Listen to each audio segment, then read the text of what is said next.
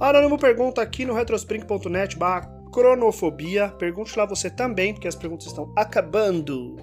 Como anda a sua relação com a escrita hoje? Boa pergunta, porque eu acho que eu tô chegando num breakthrough da, na minha terapia que eu tô voltando a escrever. É isso mesmo? Estou voltando a escrever. É, tô já abri um blog no meu portfólio, né, no meu site que eu usava como portfólio, agora ele virou meio que um blog. Estou escrevendo coisas lá, estou escrevendo coisas uh, sobre carreira, estou escrevendo algumas coisas mais técnicas que ainda não publiquei. Estou é, tentando fazer isso tudo, né, uh, nesses, nesses meios todos aí, para voltar a escrever com vigor, né? Como Ray Bradbury diz, diz, diz né? Como Ray Bradbury diz no livro dele, é, O Zen na Arte da Escrita, com pizzazz, né? Com energia, aquela coisa ali, aquela vontade de viver. Então eu tô começando a ter essa vontade de viver de novo, que me deixa muito feliz, porque a escrita, para quem me conhece, sabe que ela é muito importante para mim e eu tô afastado dela por pura insegurança, né? Por medo, medo do que virá por aí.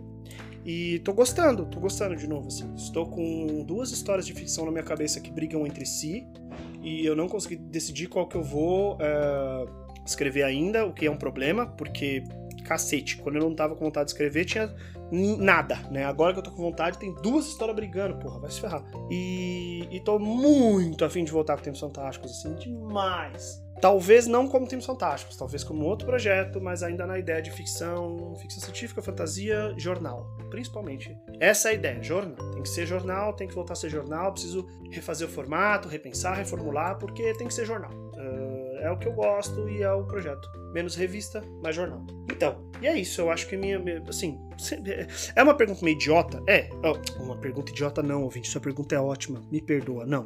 É uma resposta meio idiota? Olha, fiquei até envergonhado. A resposta é idiota, porque é simples, né? Mas vai lá no meu site, angelodias.com.br barra blog, e tem um blog lá. Infelizmente, é tudo em inglês, tá? Eu tô tentando atingir um público que fala inglês e... É, mas dá para entender se você falar inglês, né? Um pouquinho de inglês, pelo menos. Um tanto de inglês aí.